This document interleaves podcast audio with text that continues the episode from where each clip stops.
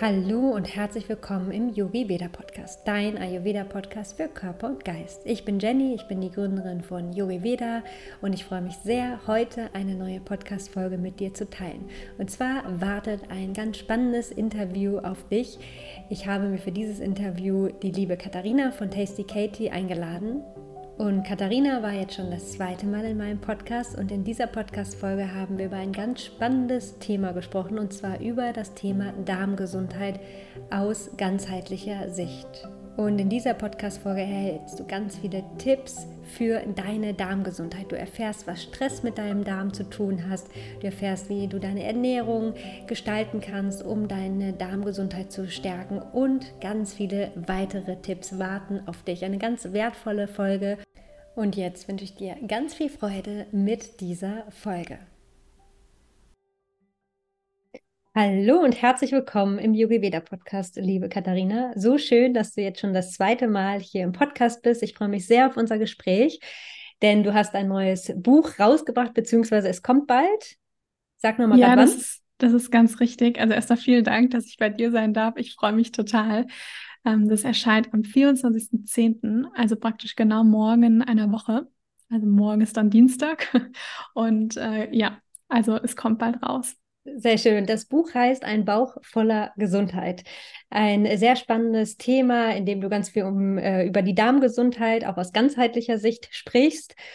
Und wir tauchen da gleich auf jeden Fall tief ein in das Thema. Und ich würde mich riesig freuen, wenn du dich einmal kurz vorstellst an alle, die vielleicht den Podcast vor knapp zwei Jahren noch nicht gehört haben und dich vielleicht nicht kennen. Stell dich gerne noch mal einmal vor. Wer bist du? Was machst du? Wie bist du zu deinem Thema gekommen? Ja, sehr gerne. Also mein Name ist Katharina Dörricht. Einige kennen mich auch unter Tasty Katie, weil ja mein Blog so heißt, man mich auf Social Media auch darunter findet. Und ich bin Ernährungstherapeutin, ich bin auch Ayurveda Ernährungsgesundheitsberaterin, ähm, ja Autorin und ähm, auch Unternehmerin, also mache mittlerweile verschiedene Dinge.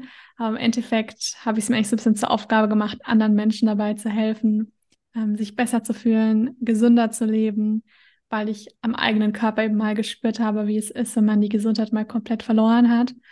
Und mittlerweile geht es mir sehr gut und habe sehr viel Freude dabei, das ganze Wissen und die ganzen Tipps und Tricks zu teilen. Sehr, sehr schön. Ähm, erzähl gerne mal, du hast ja wahrscheinlich eine Morgenroutine. Ähm, wie sieht deine Morgenroutine so aus und wie hast du sie vielleicht auch darmfreundlich gestaltet? Also was nutzt du für, ähm, ja, Tools ist vielleicht nicht das richtige Wort, aber was hast du so für dich integriert, ähm, um schon morgens in deiner Morgenroutine deinen Darm zu stärken? Ja, für mich ist meine Morgenroutine tatsächlich auch relativ wichtig. Da bin ich auch erst, ich meine, das wirst du auch kennen, durch den Ayurveda draufgekommen. Mhm. Und ähm, bei mir muss man zu sagen, ich hatte, als ich so 15, 16 war, ziemlich starke Verdauungsbeschwerden und ähm, wenn ich sage Verdauungsbeschwerden, meine ich damit tatsächlich nicht nur, ich habe ein bisschen aufgeblähten Bauch oder der hat ein bisschen wehgetan, sondern ähm, bei mir ging das richtig in Richtung so einer Colitis, also richtig chronisch entzündliche Darmerkrankungen. Ähm, das wurde mir nie so diagnostiziert, aber ich weiß, wie es ist, wenn man 10 bis 20 Mal am Tag auf Toilette geht und ähm, richtig auch Entzündungen eben hat.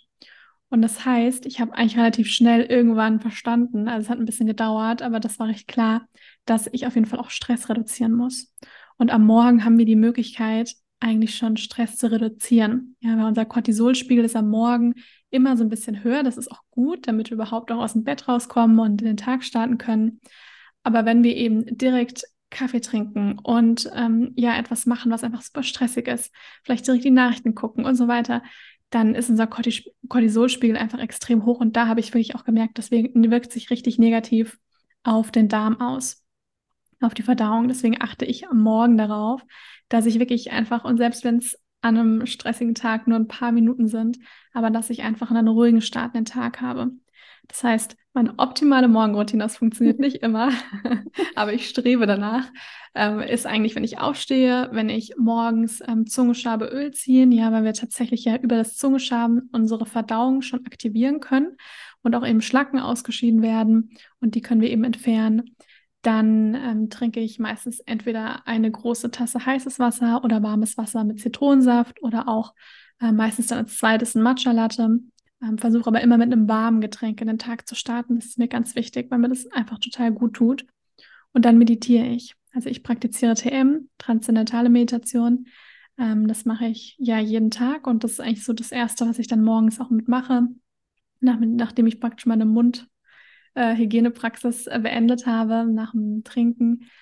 Und ähm, optimalerweise mache ich danach eigentlich noch Pilates. Ja, manchmal auch Kundalini-Yoga, aber meistens Pilates. Und das mache ich aber oft wirklich nur so 15, 20 Minuten, nicht super lange. Ja, ich muss aber dazu sagen, ich habe keine Kinder. ähm, ja, genau. Also das heißt, dann wird sich bestimmt nochmal irgendwann alles komplett verändern. Ähm, und das funktioniert auch nicht immer so, aber gerade so dieses, diese ersten Schritte mit dem warmen Getränk, mit der Mundhygiene und mit dem Meditieren, das mache ich tatsächlich jeden Morgen und da merke ich auch richtig, ähm, dass es meinem Bauch total gut tut. Sehr schön. Du hast gerade ähm, ganz am Anfang schon gesagt, und ich finde das so ein spannendes und auch wichtiges Thema, dass Stress so eine unglaublich große Auswirkung auf unseren Darm hat. Willst du uns da mal ein bisschen mitnehmen? Wie beeinflusst Stress unseren Darm? Ähm, was können Folgen sein? Wie können wir dem noch besser entgegenwirken? Was sind da so deine Empfehlungen? Ja, es ist auch immer so, wenn ich die Frage gestellt bekomme, was kann man denn alles so machen, um den Darm zu stärken, ähm, dann ist tatsächlich Stress wirklich das, was die meisten wahrscheinlich nicht unbedingt hören möchten, was ich auch verstehen kann, weil man da eben nicht diese eine Pille einschmeißen kann und dann verschwinden die Beschwerden, sondern es ist etwas, was man selber eben in die Hand nehmen muss und mit seinen Routinen, mit vielleicht auch der manchen Ansichten und Co. wirklich dran arbeiten muss. Und klar, die Ernährung ist total wichtig, auch Dinge wie zum Beispiel Kräuter, vielleicht auch mal Medikamente und so weiter, das ist alles super, aber Stress ist tatsächlich wirklich so das Allerwichtigste. Weil ich habe selber die Erfahrung gemacht, dass ich manchmal an Punkten war, wo ich dachte, jetzt habe ich doch mit der Ernährung alles so gemacht, wo ich eigentlich weiß, es tut mir gut und das ist richtig so. Und jetzt habe ich trotzdem irgendwie wieder Beschwerden bekommen. Und das war halt dann meistens, wenn ich vor irgendwas super aufgeregt war oder total Angst hatte oder schlecht geschlafen habe ähm, oder einfach gerade eine total stressige Zeit irgendwie auch gerade hatte. Und da hat jeder sich auch schon mal gespürt, dass auf jeden Fall die Verdauung mit unserer mentalen Gesundheit ganz eng in Verbindung steht. Und die Wissenschaft hat das sogar auch bewiesen, weil wir haben eben herausgefunden, dass zwischen Darm und Hirn eine, es eine Achse gibt. Also es gibt diesen Vagusnerv. Das heißt, es gibt eine Verbindung zwischen Darm und Hirn. Und tatsächlich sind auch wirklich im Darm sogar mehr Nervenzellen als sogar im Rückenmark. Und das heißt, daran kann man schon erkennen, da gibt es auf jeden Fall eine Verbindung. Das heißt, es beeinflusst sich tatsächlich nicht nur von oben nach unten, aber auch von unten nach oben, also wirklich in beide Richtungen. Das heißt, einmal ist es wirklich so, dass wenn wir Stress haben, dann kann das zum Beispiel, weil wenn wir Stress haben, dann passiert Folgendes, dass einfach die Nebennieren Stresshormone ausschütten. Erster Linie Adrenalin und Cortisol.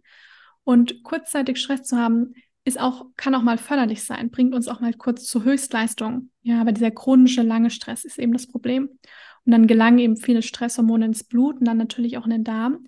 Und das führt zum Beispiel dazu, dass die Darmschleimhaut, ja, viele haben bestimmt auch schon mal von dem Leaky Gut Syndrom gehört, dass die eben durchlässig wird. Ja, und die Darmschleimhaut ist eigentlich ganz wichtig, dass die stabil ist, weil die eine richtige Barriere-Schutzfunktion hat. Und die wird zum Beispiel eben durchlässiger. Ja, das heißt, es können auch eher Entzündungsreaktionen und so weiter im Körper passieren. Dann werden auch viele gute Bakterien, ja, wir haben eigentlich wie so ein Ökosystem und das ist, sollte auch eigentlich immer, ich sag mal, in perfekter Harmonie irgendwo sein. Und deswegen, wenn wir eben viel Stresshormone im Körper haben, dann werden viele von diesen guten, nützlichen Bakterien wie Lactobakterien, Bifidobakterien werden wirklich zurückgedrängt. Und dann entsteht einfach Platz und Raum für Bakterien, die, wenn wir sie in einer kleinen Menge haben, vollkommen in Ordnung sind, aber die dann eben Überhand nehmen, wie zum Beispiel Candida-Pilz ja, oder Clostridien, ähm, andere E. coli-Bakterien, von denen wir einfach nicht viele haben möchten und die wirklich richtig krankmachend sind, wenn wir von denen zu viele haben. Und dann hat sie natürlich auch, also die Stresshormone, eine Auswirkung auf die Bewegung vom Darm, ja, weil die nämlich am Anfang erstmal natürlich sehr viel stärker sein kann. Das kann sich dann bei Aufregung, Durchfall oder ähnliches irgendwie äh, Zeichen zeigen. Aber es kann eben auch sein, wenn der Stress wirklich chronisch wird, dass diese Darmbewegung auch deutlich langsamer wird. Und das ist das, was ganz viele Menschen auch kennen, nämlich unter chronischen Verstopfungen. Ja, und der Darm hat einfach eine große Entgift Entgiftungsfunktion. Und wenn die einfach nicht mehr richtig gegeben ist, weil wir zum Beispiel nicht täglich auf Toilette gehen können, ja, dann ähm, entstehen eben auch viele andere Probleme, ja, weil wir einfach, da der Körper nicht mehr diese normale Entgiftungsfunktion aufrechterhalten kann. Und daran kann man erkennen, Stress ist nicht einfach nur so, weil manchmal ist so, oh ja, ist halt der Stress. Ne? Aber das, da passiert halt richtig was im Körper. Ja, und das hat eben eine richtige Auswirkung auf unsere Verdauung. Ja, super spannend, weil also eigentlich, wenn wir wieder lernen hinzuhorchen, ähm, gibt uns unser Körper ja auch immer die Signale. Ich kenne es auch, zum Beispiel, wenn man aufgeregt ist, auch früher, als ich noch nicht so diesen Bezug zu meinem Körper hatte, musste man direkt auf Toilette oder hat das direkt gemerkt, da ist diese Verbindung da, das wirkt sich direkt auf deine Verdauung aus. Und auch so, wenn wir im Stress sind, haben wir halt oftmals nicht so diesen Fokus nach innen gerichtet, sondern sind so viel im Außen und ja, verlernen dann wirklich auf die innere Stimme zu hören, verlernen die Signale des Körpers richtig gut wahrzunehmen. Und ähm, ja, ich finde das super spannend, das nochmal mehr wieder in den Fokus zu rücken, mehr auf den Körper zu horchen und sich auch bewusst zu sein, was Stress eigentlich für eine Auswirkung hat. Weil wir sind ja mittlerweile in so einer gestressten Gesellschaft. Manchmal ist es ja schon fast en vogue, gestresst durch den Tag zu gehen. Absolut. Ganz viele Termine zu haben und ähm, ja, dass man sich nochmal bewusst macht, was man eigentlich ja seinem Körper schon irgendwie in einer gewissen Art und Weise damit antut mit dem Stress. Genau. Und es geht ja nicht darum, dass wir alle nie wieder Stress haben, weil, also wenn man das anstrebt, das ist, glaube ich, fast ein Ding der Unmöglichkeit, ist man wahrscheinlich schon gestresst allein von dem Gedanken, ähm, weil das nun mal halt in der heutigen Zeit irgendwo auch dazugehört. Und wie gesagt, es ist auch vollkommen in Ordnung, wenn das eben mal immer wieder mal ein Teil davon ist. Aber trotzdem wirklich mal hinzuhorchen und wirklich zu spüren, fühle ich mich total gestresst, ja, oder ähm, habe ich immer das Gefühl, viel zu wenig Zeit zu haben? Und habe ich vielleicht auch wirklich schon lange chronische Verdauungsbeschwerden und habe vielleicht das Gefühl, ich habe auch schon ganz viel gemacht, auch gerade vielleicht bei der Ernährung und Co, aber es wird irgendwie trotzdem nicht so viel besser. Und dann ist es eben ganz oft so, ich habe das auch in ähm, 1 zu 1 Beratungen ähm, jahrelang gesehen, dass viele Menschen auch zu mir kamen, die schon ganz viel ausprobiert haben und das Thema Stress war halt so die letzte Komponente, die halt tatsächlich noch gefehlt hat. Und da wirklich mit kleinen Routinen, gerade der Ayurveda hält da ja so viele tolle Routinen auch und Empfehlungen bereit, um wirklich mehr Ruhe auch zu integrieren und zum Beispiel am Morgen und am Abend, also am Tagesanfang und am Tagesabschluss, dem Nervensystem die Chance zu geben, runterzufahren und auch ein bisschen zur Ruhe zu kommen. Was sind so, natürlich kennen wir beide auch Stress, gerade wenn man ähm, selbstständig ist, wenn man viele Projekte hat, dann bleibt der Stress natürlich nicht aus. Die Kunst ist natürlich, wie du eben schon gesagt hast, ich glaube, keiner kann ein Leben an, ähm, ansteuern, das stressfrei ist, aber dass man einfach kraftvolle Routinen für sich etabliert hat, die einen immer wieder in eine gute Balance bringen, die einem auch immer wieder ja, diese Verbindung zum Körper äh, äh, stärken, damit man einfach ganz bewusst wahrnimmt, oh, jetzt bin ich gerade wieder ein bisschen zu viel in meinem Stressmodus. Was sind so deine, du hast ja auch mit Sicherheit ganz viele Routinen für dich integriert. Was sind so deine kraftvollsten Routinen, auch im Tagesverlauf, auch abends, hast du ja so schön gesagt, um das Nervensystem nochmal zu beruhigen. Was machst du da? Was sind deine besten Tipps? Was empfiehlst du vielleicht auch Klienten, ähm, die zu dir kommen oder Menschen, die deinen Kurs besuchen? Also für mich persönlich ist tatsächlich mein erstes Tool tatsächlich der Schlaf. Ja, es sollte eigentlich eine Grundvoraussetzung für uns alle sein.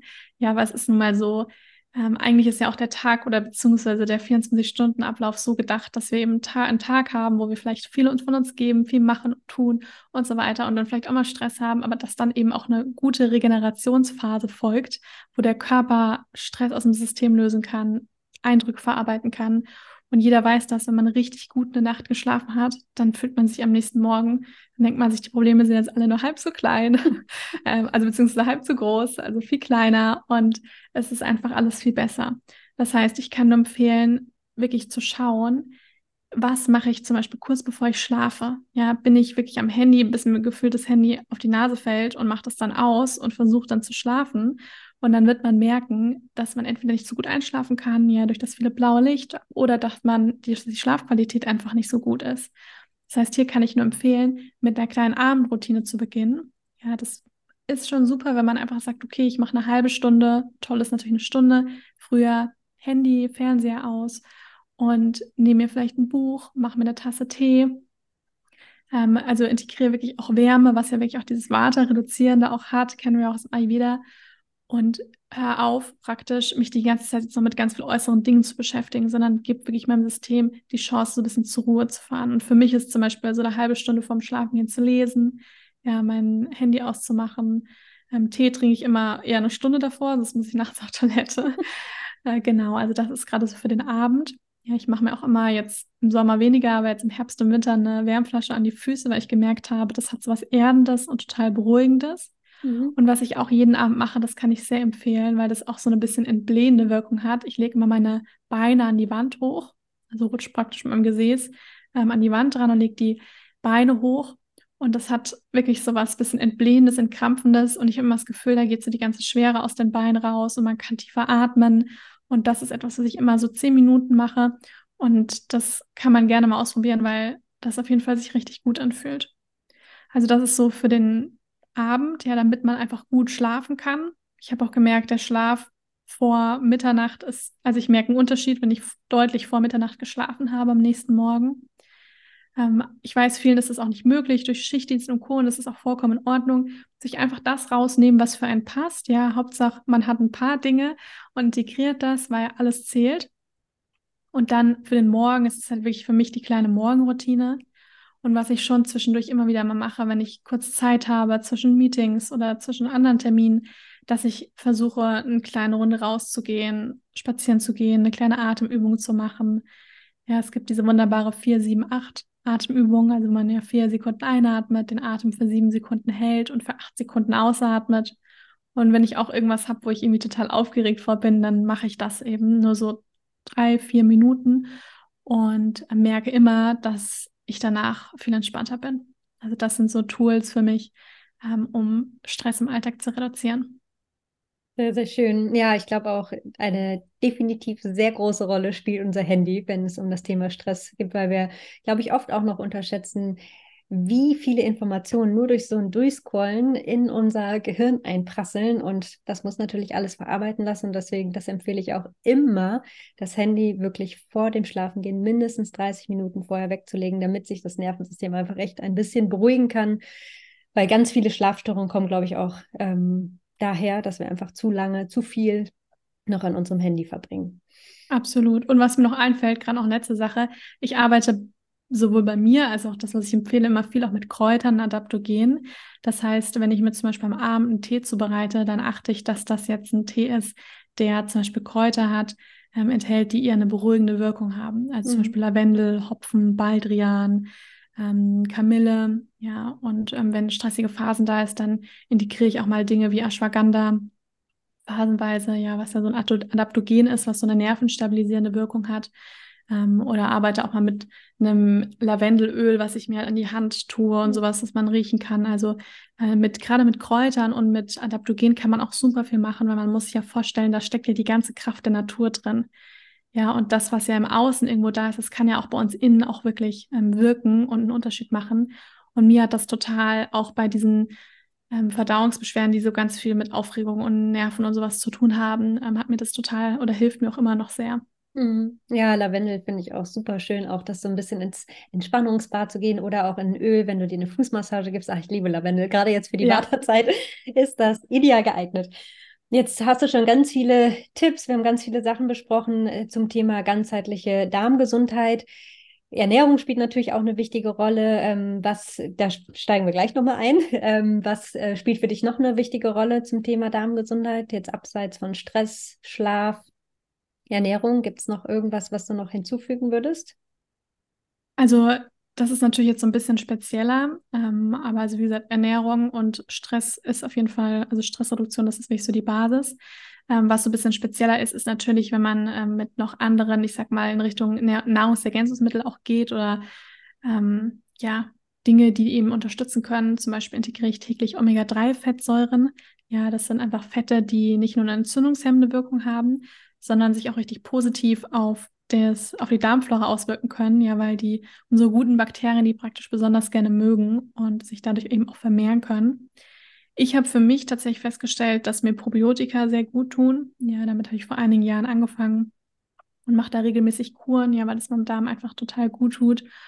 Und ähm, etwas, was ich auch immer wieder integriere, mittlerweile nicht mehr so oft, weil es mir jetzt total gut geht, aber was ich auch sehr integriert habe, gerade, es ist total super, wenn man so ein Leaky Gut Syndrom hat. Und zwar ist das L-Glutamin. Das ist eine Aminosäure, die haben wir im Darm sowieso und die nutzen unsere Zellen, ähm, um praktisch, ich sag mal, sich zu reparieren und diese Darmschleimhaut auch wirklich aufzubauen. Ja, dafür ist das ganz wichtig, ist wie so Nahrung dafür eigentlich. Und dieses L-Glutamin ist einfach so ein Pulver, ähm, steht wirklich nur, sollte eigentlich nur, wenn man es kauft, nur aus dieser einen Zutat bestehen, ähm, aus L-Glutamin. Und das kann wirklich dabei helfen, die Darmschleimhaut zu reparieren. Mhm. Also das ist etwas, was ich auf jeden Fall auch immer zu Hause habe und auch ähm, sehr lange auch eingenommen habe. Ähm, das sind so diese drei Dinge, wo ich immer sage, Omega-3, L-Glutamin und Probiotika können sich wirklich auf die Darmflora positiv auswirken und Bitterstoffe. Mhm. Weil heutzutage haben wir einfach viel zu wenig Bitterstoffe in der Ernährung. Und gerade wenn man auch häufig so ein Völlegefühl hat und aufgebläht ist, dann kann das auch manchmal ein Zeichen dafür sein, dass zu wenig Magensäure zum Beispiel da ist. Und Bitterstoffe können richtig dabei helfen, diese Magensäure wieder anzuregen, auch unsere Entgiftungsfunktion zu fördern, wie zum Beispiel die Leber. Und zum Beispiel Dinge wie einmal in der Ernährung, das heißt, dass wir bittere Salate wie Chicorée Radicchio, ähm, Rucola integrieren können oder eben durch bittere Tees wie Löwenzahn, Schafgarbe, ähm, Enzian, ja, Wermut, dass wir damit, es gibt ja oft auch in Reformhäusern und Bioläden richtig so fertige Bittertee-Mischungen auch zu kaufen, ähm, dass man täglich was Bitteres in die Ernährung integriert. Und das lernt mhm. uns ja eigentlich auch der Ayurveda, dass wir sechs, sechs verschiedene Geschmacksrichtungen haben, genau. Und heutzutage haben wir einfach viel zu viel süß und salzig in der Ernährung. Und da fehlt wirklich oft diese bittere Komponente und diese Bitterstoffe, weil ein Großteil unserer Organe hat richtig, haben richtige Bitterstoffrezeptoren. Und ähm, wenn wir eben täglich auch Bitterstoffe integrieren, dann fördern wir einfach die gesunde Funktion. Ja, und das ist etwas, diese vier Dinge, die äh, lohnen sich, finde ich, auf jeden Fall, wenn man mit der Verdauung zu tun hat. Was ich super spannend fand, irgendwer, ich glaube, es war ein Ayurveda-Arzt, hat mal ähm, die These aufgesetzt, oder ich weiß nicht mehr genau, wer es gesagt hat, aber ich fand das super spannend, dass ganz viele Kaffee trinken, weil das natürlich auch der bittere Geschmack, weil wir in unserer Nahrung oftmals viel zu wenige bittere Geschmacksrichtungen integriert haben. Und das fand ich super spannend, weil ganz viele trinken ja einfach Kaffee und vielleicht, um diese fehlende Geschmacksrichtung so ein bisschen auszugleichen. Ja, fand ich sehr, absolut. sehr spannend. Ja. Ich meine, viele machen dann auch leider ganz viel Zucker und Milch in den Kaffee. ähm, das ist natürlich dann nicht ganz so toll, aber ähm, definitiv. Also ähm, Kaffee hat ja auch tatsächlich einige, auch Bitterstoffe und Co. Problem ist halt einfach, dass gerade koffeinhaltiger Kaffee eben auch Koffein enthält. Und wenn man eh schon so gestresst ist und dann morgens als erstes Kaffee trinkt, dann ist es halt etwas, was wirklich den Darm auch negativ beeinflussen kann. Auf jeden Fall. Das sollte jetzt nicht heißen, dass wir ganz viel Kaffee trinken, um die bittere Geschmacksrichtung, sondern ja, ja, dass nee, es halt ein natürlicher Ausgleich irgendwie oft ist. Ja. Ähm, weil man vielleicht dieses Verlangen nach was Bitterem hat, weil, weil es einfach zu wenig auch so viele Gemüsesorten, zum Beispiel die Gurke hat ja früher auch ganz bitter geschmeckt. Es wurde ja ganz oft auch schon so rausgezüchtet und das jetzt so ja, dieses Verlangen, oft weil wir diesen bitteren Geschmacksrichtung wenig in unseren ähm, Speisen mehr haben oder auch in unserem Gemüse nicht mehr so viel Bitterstoffe vielleicht haben wie vorher noch, dass viele deswegen zu diesem Kaffee gehen, ja. Total. Und das ist ja auch so das, wo man ja auch weiß, der Körper kennt diese Geschmacksrichtung ja eigentlich auch. Ne? Mhm. Ne? Man hat dann eben vielleicht dieses, schon dieses Verlangen, auch diese bittere Komponente eben auch zu haben. Ja. Und vielen, denen ich dann auch empfehle, ähm, eben den Kaffeekonsum zu reduzieren. Und man kann gerne eine Tasse Kaffee am Tag trinken, vielleicht nicht direkt als erstes morgens, ja, und auch nicht mhm. vielleicht als letztes, sondern ich sage mal, die beste Zeit ist so zwischen 9 und 14 Uhr, ja, also dass man vielleicht erst was anderes getrunken hat, vielleicht sogar am besten sogar eine Kleinigkeit gegessen hat ähm, und dann eben den Kaffee trinkt. Und dann aber halt eben ein bis maximal zwei Tassen am Tag und ähm, dann nicht eben fünf, sechs, sieben, acht, also ich habe schon alles gesehen, Tassen am Tag und das ist nämlich einfach zu viel. Und wenn ich dann zum Beispiel auch empfehle, stattdessen mal sich so einen ähm, Zichorin-Kaffee zum Beispiel zu besorgen, ja, oder einen Lupinenkaffee, sagen ja viele gerade bei dem Zichorin-Kaffee, ja, stimmt, also der schmeckt mir eigentlich auch total gut, weil der hat nämlich auch diese bittere Komponente, enthält keinerlei Koffein. Mhm. Und hat eben diese gesunden Bitterstoffe auch. Also das ist vielleicht, wenn man zuhört und sagt, okay, ich trinke fünf Tassen Kaffee am Tag, ähm, das vielleicht reduzieren. Und manchmal mag man auch nur diese Routine von diesem warmen, bitteren Getränk. Mhm. Ähm, und da kann man dann vielleicht auch ein paar Alternativen finden. Ja, ich glaube, das ist auch immer super wichtig, da zu überprüfen und zu unterscheiden. Trinke ich den Kaffee jetzt wirklich aus purem Genuss oder trinke ich ihn fünf Tassen am Tag, um einfach wach zu bleiben? Und ich finde, wenn wir Kaffee oder alles Energy Drinks etc., alles was dazugehört, nur trinken, um Energie zu bekommen, dann gaukeln wir unserem Körper ja auch eigentlich immer was vor, gehen immer wieder über unsere Grenzen, weil wir denken oder unser Körper denkt, er hat mehr Energie, als er eigentlich hat. Deswegen, das ist auch super spannend. Also ich vertrage gar keinen Kaffee, ich trinke ihn wirklich sehr, sehr, sehr, sehr selten, aber ich merke das halt auch typisch Vata, dass man dann richtig unruhig wird und ähm, so zittrig, also ich vertrage das überhaupt gar nicht. Aber so diesen Geruch vom Kaffee, ich verstehe das schon. Ähm, den Geruch mag ich auch eigentlich ganz gerne, ja. Da geht es mir ganz ähnlich. Also ich vertrage das vom Bauch her auch gar nicht gut. Ja, also Matcha ist so das, was bei mir super funktioniert. Ähm, aber ja, Schwarztee und äh, Kaffee und so weiter, das funktioniert, funktioniert für mich persönlich nicht. Ich mag den Geruch, mir geht es da ganz ähnlich auch sehr, sehr gerne und kann das auch durchaus verstehen und finde das auch total schön, so ein Ritual am Morgen zu haben. Ähm, aber gerade wenn man eben, ich meine, wenn man zuhört und sagt, mir geht's so super, ich bin perfekt gesund und ich fühle mich einfach genial und trinke zwei Tassen Kaffee jeden Tag, ja dann go for it, mach weiter. Auf jeden Fall, ja. Also dann, dann mach, dann funktioniert das ja gut für dich. Aber gerade eben, wo ja viele eh schon so gestresst sind, ja, und, und top dann nochmal ganz viel Koffein zu setzen, ist halt einfach nicht unbedingt das Beste für die Gesundheit. Das stimmt. Jetzt sind wir schon so ein bisschen bei der Ernährung angekommen. Dann lass uns gerne mal da so ein bisschen tiefer reinsteigen, wenn es um das Thema Darmgesundheit geht. In deinem Buch schreibst du, ich weiß nicht, ob du es so wortwörtlich gesagt hast, ähm, aber dass im Prinzip Zucker, Gluten Gift für den Darm ist. Ich weiß nicht, ja, ob also so Gift, glaube ich, habe ich nicht gesagt, aber, aber auf jeden Fall ungünstig ist, ne? Ja, definitiv, genau. Also bei ähm, Gluten sage ich immer, da muss man so ein bisschen schauen. Ja, also bei mir ist es so, ich habe praktisch über die Jahre an mir selber, aber natürlich auch an meinen Studiengängen, an meiner Ausbildung, aber auch ganz viel halt praktische Erfahrungen mit Leuten in der Therapie ähm, festgestellt. Ich habe mit vielen sehr, sehr kranken Menschen gearbeitet auch, dass halt es einfach Dinge in der Ernährung gibt, die eher entzündungsfördernd wirken können. Ja, und ähm, die praktisch sich weniger positiv auf uns, auf dieses gesunde Milieu im Darm auswirken. Wichtiger ist tatsächlich erstmal wenn man sagt, okay, ich möchte mich darmfreundlich ernähren, wirklich zu gucken, was kann ich auch Gutes hinzufügen. Ja, viele also konzentrieren sich eher auf das, was können sie alles weglassen. Aber das ist manchmal tatsächlich der falsche Ansatz, sondern sich wirklich erstmal darauf konzentrieren, was kann ich Gutes hinzufügen. Denn optimalerweise sollte unsere Darmflora wirklich so ein bisschen ökosystemmäßig sein. Das heißt, wir haben viele verschiedene Bakterien, also eine hohe Diversität. Mhm. Das ist das, was wir eigentlich wollen. Wir wollen keine Monokultur.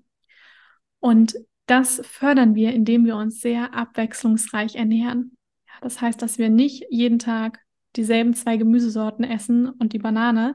Ja, weil wenn man manchmal mal so legt, überlegt, isst man doch so täglich irgendwie immer so ein bisschen dasselbe. Und das ist auch vollkommen okay, wenn man das mal macht, aber dass man wirklich schaut, Abwechslung in die Ernährung zu bringen. Und den Fehler habe zum Beispiel ich bei mir am Anfang gemacht. Also ich, bei mir haben die Verdauungsbeschwerden angefangen nach einer Antibiotikaeinnahme, als ich ähm, so 15, 16 war.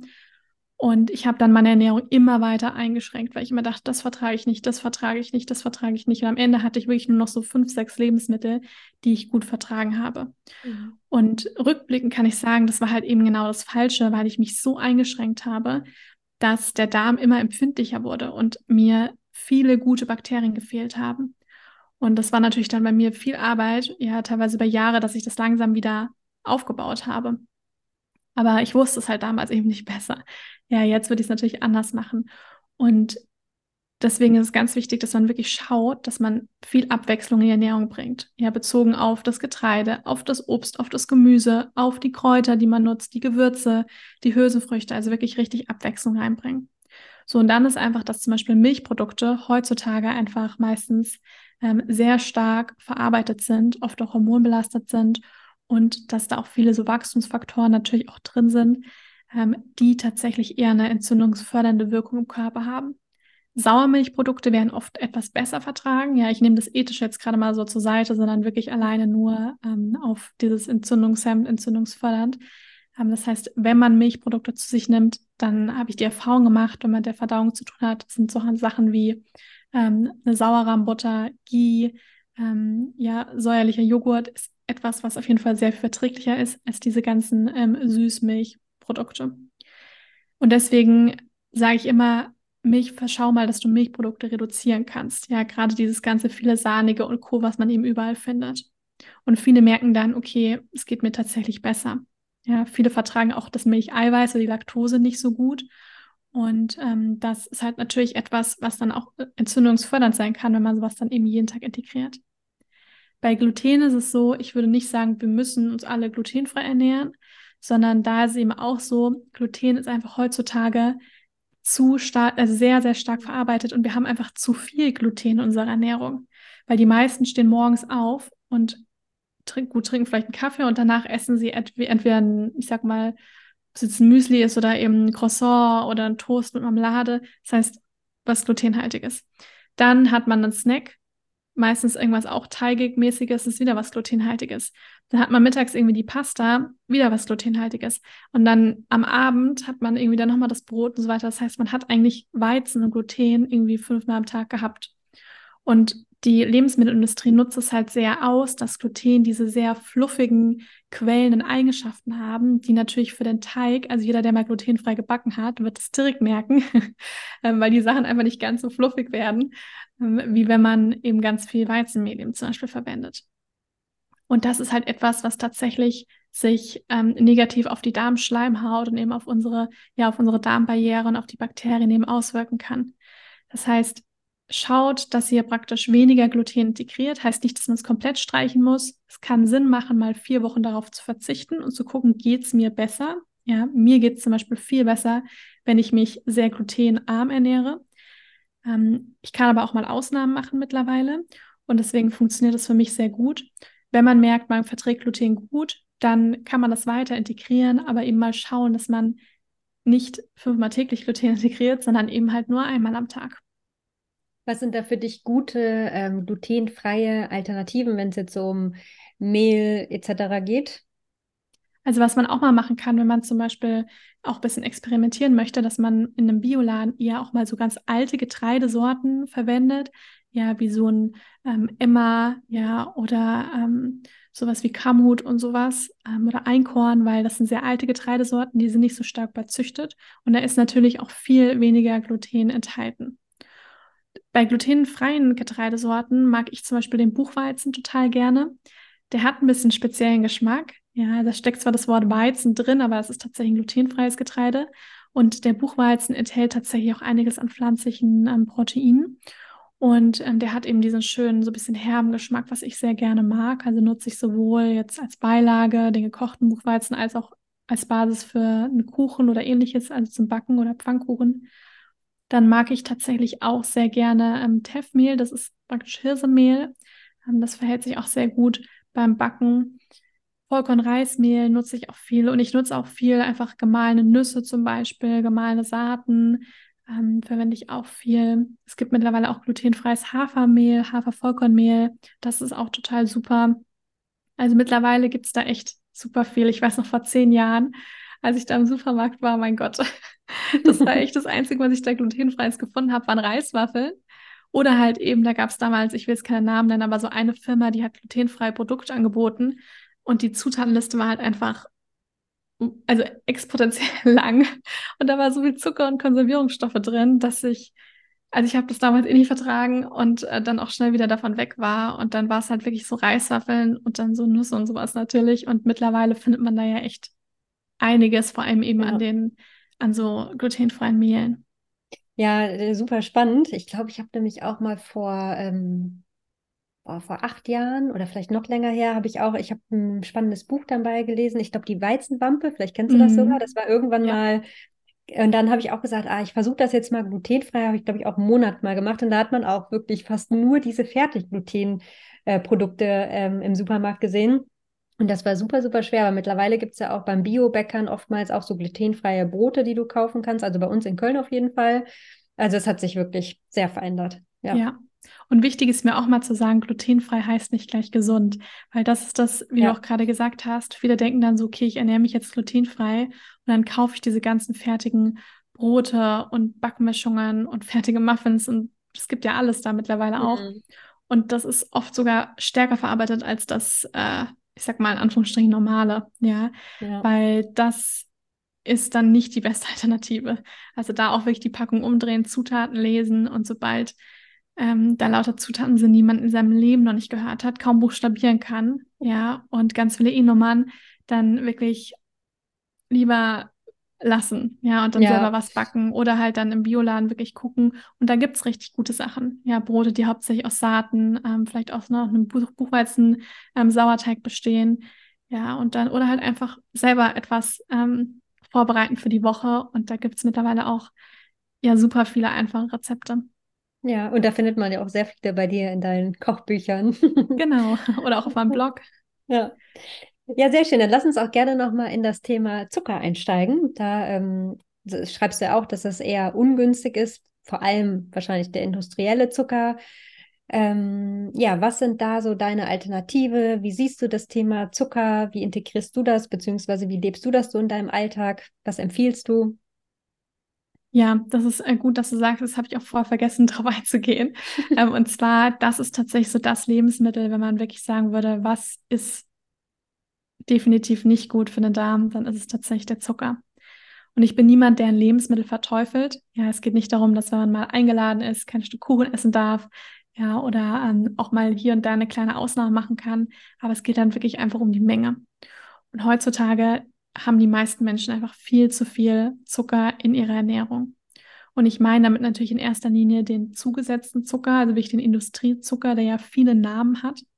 Für mich fallen aber auch einfach so Dinge drunter wie Ahornsirup, Kokosblütenzucker und so weiter, weil am Ende ist es vielleicht ein Zucker, der einen Ticken weniger verarbeitet ist. Ja, aber er enthält trotzdem keinerlei, keinerlei Ballaststoff und Co.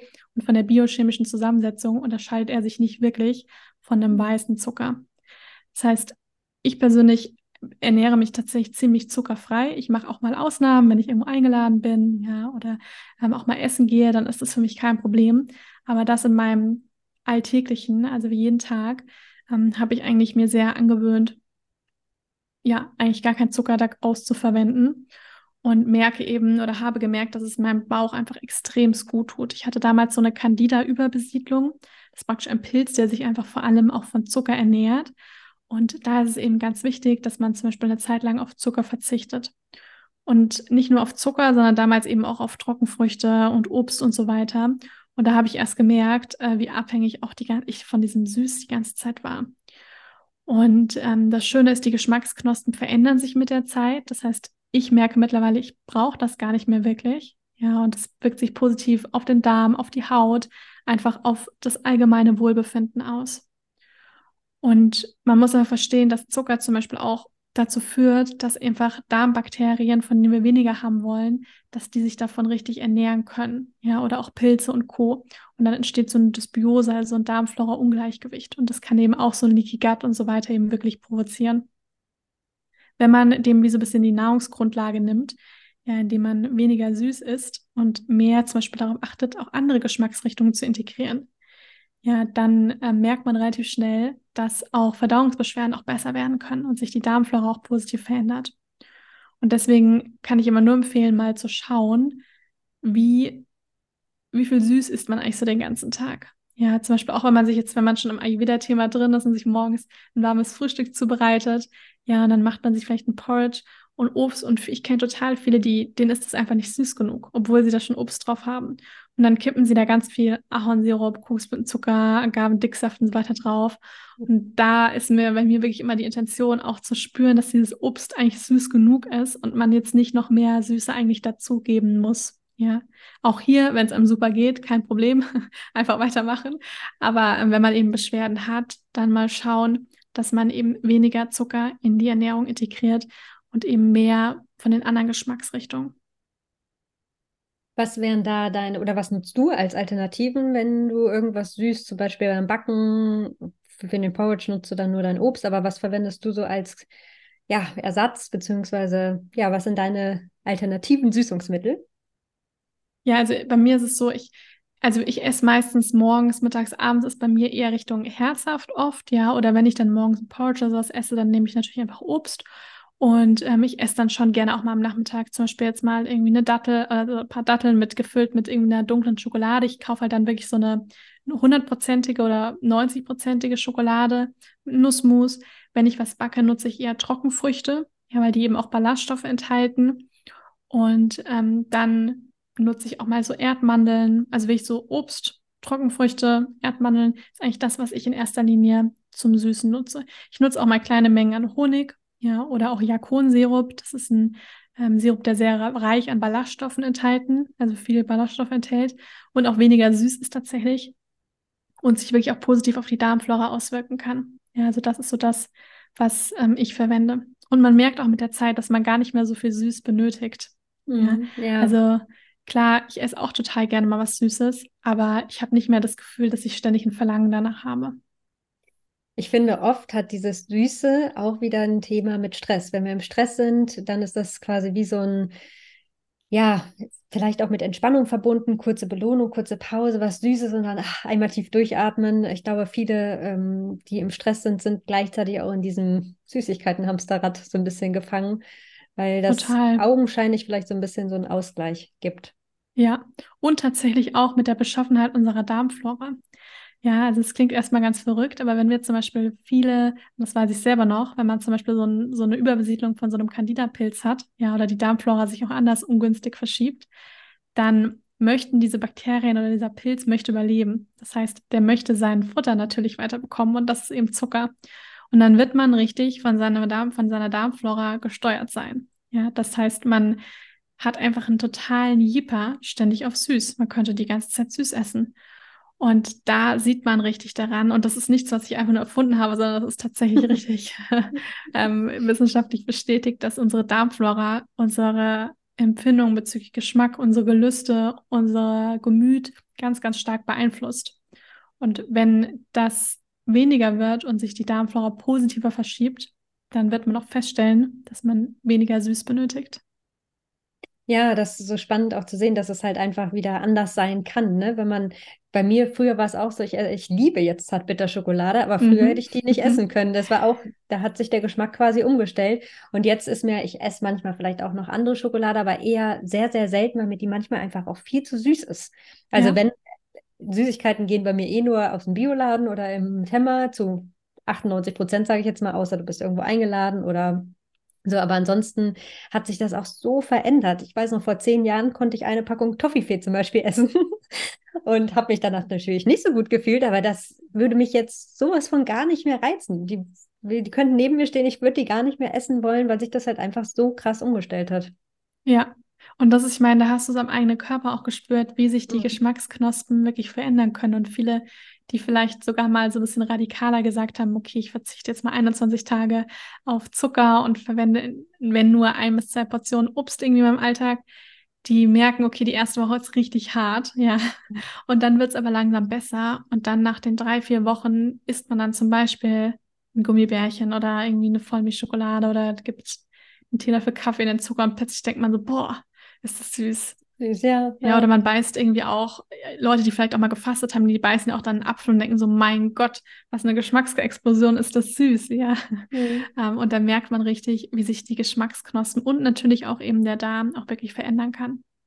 Ja, so, so spannend, wie sich das alles verändern kann und wie man das eigentlich selbst in der Hand hat. Genau. ja, liebe Katharina, vielen, vielen Dank für dieses schöne Interview. Erzähl gerne nochmal, ähm, falls ich irgendwas oder falls du noch irgendwas ergänzen möchtest, was ähm, die Leser, die potenziellen Leser vielleicht in deinem Buch erwarten. Ähm, falls du nochmal erwähnen möchtest, wo man dich findet, wenn man mehr über dich erfahren möchte. Vielleicht auch nochmal deinen Blog nennen. Wir verlinken natürlich alles in den Show Notes, wenn man mehr in dieses Thema Darmgesundheit einsteigen möchte und natürlich auch viele Rezepte sich wünscht. Ja, also vielen Dank auch für das schöne Gespräch und die schönen Fragen. Ähm, ja, ich sage mal, das Buch ist eigentlich so das, was ich vor einigen Jahren gebraucht hätte, ja, weil es wirklich zum Thema ganzheitliche Darmgesundheit ist. Und ähm, es geht natürlich viel auch um die Grundlagen. Also man versteht, lernt wirklich richtig, wie funktioniert der Darm eigentlich, ähm, was ist wichtig, warum ist zum Beispiel auch das Kauen so wichtig und so weiter. Ähm, aber eben auch viele Tipps und Tricks zum Darmflora, Darmschleimhaut aufbauen. Ähm, auch viele Dinge, wo man wirklich schauen kann, okay, was mache ich, wenn ich irgendwie Verstopfung habe während meiner Periode oder wenn ich, ähm, ja, wenn ich Bauchschmerzen habe und Co., wo da auch einfach viele Kräuterempfehlungen und andere Dinge mit dabei sind, die man eben dann auch in den Alltag integrieren kann. Und es gibt auch QR-Codes drin zum Scannen, wo man ähm, ja auch wirklich zu angeleiteten praktischen Übungen, zum Beispiel zur Stressreduktion auch kommt. Und im Buch ist eben auch ein Ernährungsplan und ähm, einige Rezepte für so einen ja, Darm-Reset. Sehr, sehr schön. Ja, ich bin ganz gespannt. Also in zwei Wochen kommt das Buch. am, ist das dann In einer Woche sogar schon, am 24.10. Ja. Am 24.10. Sorry, 24.10. kommt das Buch. Wir verlinken alles in den Show Notes. Ähm, ja, und vielen, vielen lieben Dank für all dein Wissen, was du hier geteilt hast, alle deine Tipps. Schön, dass du da warst. Vielen Dank. Ich hoffe sehr, dass du ganz viele Tipps aus dieser Podcast-Folge für dich mitnehmen konntest. Wenn dich das Thema Darmgesundheit interessiert und du mehr darüber erfahren möchtest, dann folg Katharina gerne auf Instagram oder bestell ihr neues Buch. Alle Links dazu findest du in den Show Notes. Und wenn dir der Yogaveda Podcast gefällt, dann würde ich mich riesig freuen, wenn du mir bei iTunes oder bei Spotify eine 5-Sterne-Bewertung schenkst, damit diesen Podcast ganz viele Menschen noch finden und sie ganz viele Impulse für ein gesundes Leben durch diesen Podcast und die Gäste erhalten. Ich wünsche dir jetzt eine wunderbare Zeit und wir hören uns hier im Yoga Veda Podcast in zwei Wochen wieder.